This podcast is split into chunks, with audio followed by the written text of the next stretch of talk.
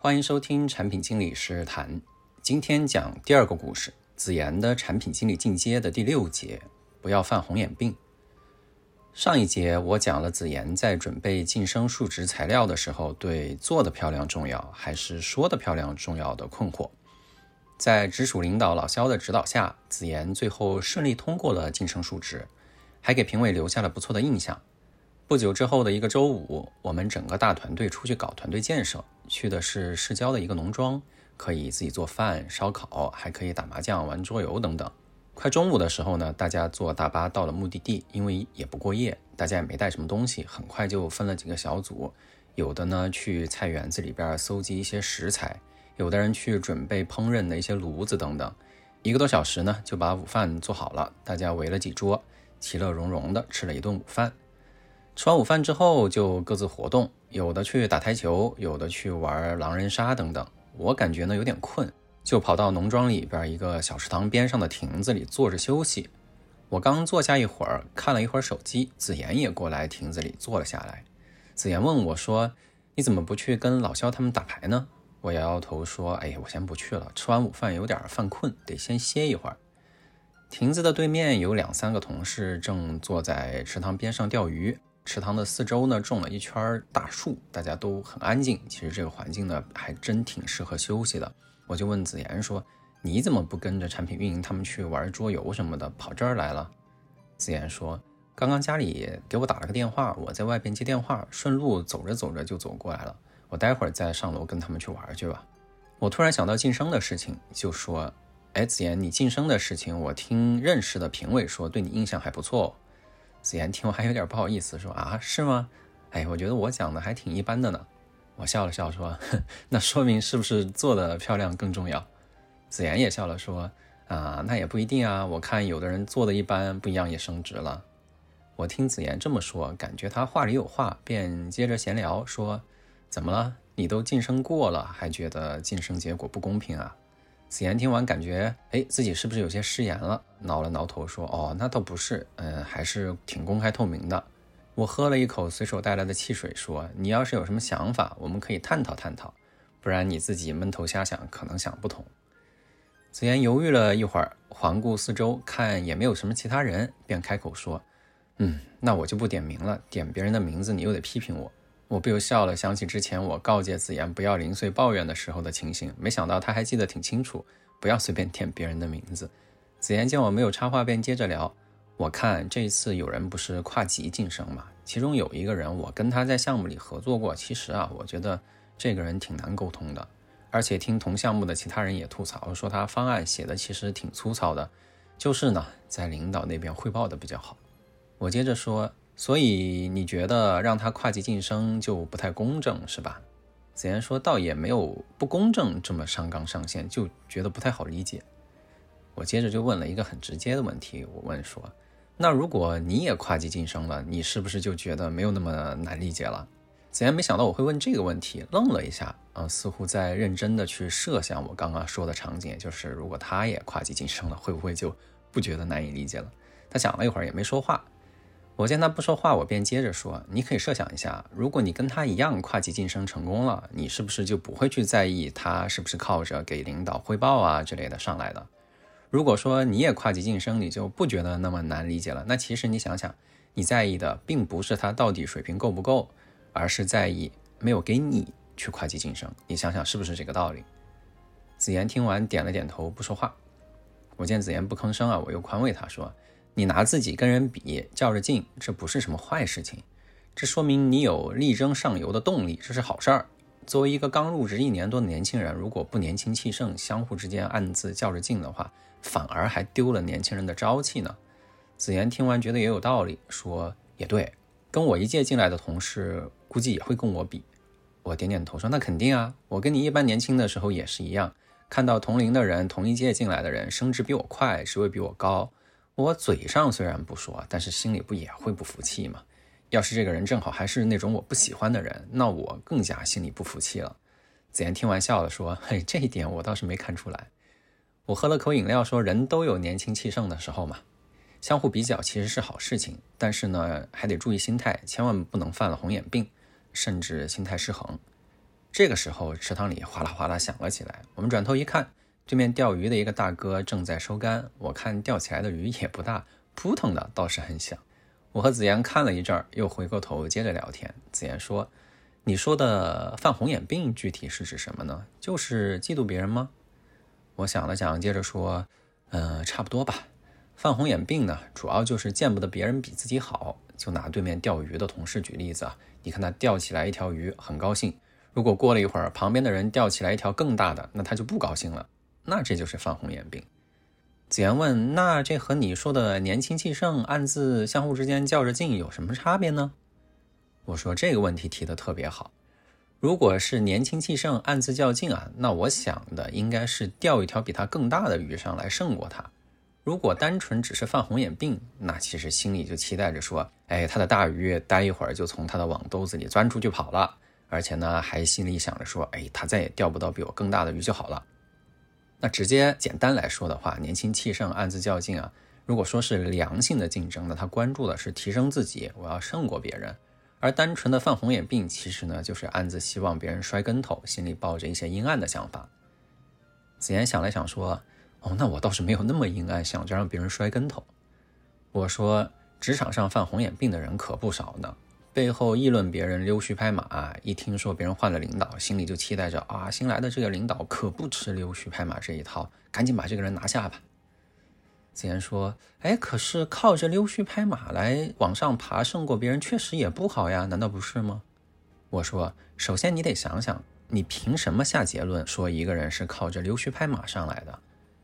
我们看人看事情的时候，其实很容易犯妄下结论的毛病，例如啊。”我们去看这个世界冠军直播打游戏，一把三十分钟的游戏里边失误了一分钟，那一定就有几个观众跳出来讥讽说：“哎呀，主播只是徒有虚名，不看了。”又例如，业界著名的投资人投了几十上百个案子，里边有一个案子但凡投的不成功，便有一些看客跳出来说：“哎，水平太差了，看来不过是瞎猫碰到死耗子。”这就是对人的妄下结论嘛。再例如。清华北大的毕业生一年可能几千上万，如果其中有一个发展的不好，便有一些好事者发出嘲讽的声音，说：“哎呀，清华北大是不入流的学校啊，培养不出什么人才来。”这是对一个学校妄下结论。再往大了说，有的人去了一个国家待了三天啊，甚至都没去过，看了几个小视频，就对这个国家下了结论。认识一个什么国家的人，说了几句话，甚至都不认识，只是听别人说了这个国家的什么人的什么故事。便对一个国家的人下了结论。同样的，其实，在职场里，就凭着一两次的接触，就给人下了结论，说这个人没有水平啊，溜须拍马呀，甚至啊，在背后去尖酸刻薄，盼着人家摔跟头，恐怕也是很武断、很不合理的。子言听完，似乎还是有些不服气，说：“你这说的是以偏概全，但我们也不是以偏概全啊。有些人就是大家都觉得他有问题，不是一个人这么说。”我说，确实如你所说的，也有那种大家公认有问题的人，但即使是他真的有问题，也不能把咱们自己的精力浪费在期盼着他摔跟头上面啊，还得专注于去提升自己的能力。即使是他摔了跟头，对你也没有什么好处。子言没说话，我猜啊，他是觉得我说的都是一些冠冕堂皇的正能量的鸡汤，错肯定是没错的，但是也没有什么实际的价值。我便继续跟他闲聊，我说。这样吧，咱先换个话题。我最近在看一本书，书里呢提到了实与名的关系。实就是实际的实，名呢是名声的名。我觉得特别有意思，跟我们刚刚聊的话题呢正好也有关系。我们俩可以一起聊一聊。子言说好啊。我先问子言，我先考你一个语文题，包含名和实这两个字的成语俗语，你能想到哪些？我先给你举个例子，例如说名不副实。子言听完我的题目，不由笑了，说：“嘿，语文可是我高中成绩最好的科目，可难不倒我。名不副实，这个你说了，还有名副其实，盛名之下其实难副。嗯，实至名归，名存实亡。哎，我不由给子言竖了一个大拇指，说：哎，你语文学的还真是挺好的，确实不一样，反应很快。顺着你说的这几个词语，你好好想一想，名和实之间有什么关系没有？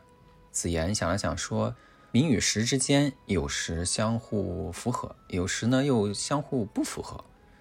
我点头说：“嗯，名和实呢，其实是一组相对的概念。如果说放到职场上，实可以说是一个人的能力，名呢，可以说是一个人的职位。名副其实是指职位与能力相符相匹配。名不副实和盛名之下其实难副，是指职位虽高，但是能力不够。名存实亡是指保留有职位，但是可能人都已经不在了。实至名归则是说能力到了一定的程度，自然而然就有对应的职位。你看。名与实之间其实并不是时时刻刻都相符相匹配的，有时候呢能力提升了，但是职位还没来，就要等着实至名归；有时候呢职位升上去了，但是能力其实还有一定的差距，就面临着名不副实的情况。实呢是自己积累的、自己内在的东西，名呢是外界赋予的，这二者之间呢其实很难完全的匹配起来。子言说：“那你的意思是职位与能力不匹配，其实是一个常态吗？”我回答说：“是的，我的理解就是这样。时呢是根本，名呢围绕着时上下波动。长期来看，最终的名和时会匹配到一起，但是短期来看，二者之间几乎从来都不是一致的。你刚刚说你语文学得特别好，你想想，你学过那么多的语文的课文，是不是有很多人物一生都很坎坷，但是呢，坚持做着有价值的事情，在他可能都离开了这个世界之后很多年，又获得了巨大的名声。”这其实是长期来看名与实的匹配，当然也有一些人小失寥寥，但是大未必佳。这个想必你也学过。年少的时候呢，获得了超出其他人的、超出常人的名声，被人捧得特别高。但是呢，后来也摔得很惨。这也是长期来看名与实的匹配。子言听到这里，思考了一会儿，说：“你说的这些倒是让我联想到了最近看到的新闻。”有一些娱乐界的明星一开始确实红得发紫，结果呢，因为违法犯罪，最后还是被抓了起来，跌得可惨了。我点头说：“是啊，这也是长期来看名与实的匹配。我认为最可怕的其实是盛名之下其实难副，功名利禄拿得越多，越是飘飘然。如果真实的德行与能力不足，就会出大的问题。踏踏实实提升自己的学识，修养自己的德行，即使是没有什么名，最终呢，也会实至名归。”子言想了想，问我说：“真的会像你说的，修炼好自己的内功，最终就会实至名归吗？”我不由笑了，说：“呵呵，你说啊，整个全人类历史上可能有过几千亿人，是不是每个人修炼内功都真的最后拿到了自己该有的东西，都真的实至名归了呢？是不是有一些漏网之鱼？是不是有一些瞒天过海、欺世盗名，最终也没有人发现的人？谁也说不清楚。”其实这种无法证实啊，但是自己又相信的，像我刚刚讲的这些大的道理啊，其实就是个人的信念而已。我分享给你呢，不是我能证明它是对的，而是呢，我认为它是好的。如果人人都这么想，都这么做，世界会更美好一点。至于你怎么想，那不得看你吗？子言笑了笑，点了点头。坐了很久，我感觉腰有点疼，便站了起来活动活动。一边活动，我一边说。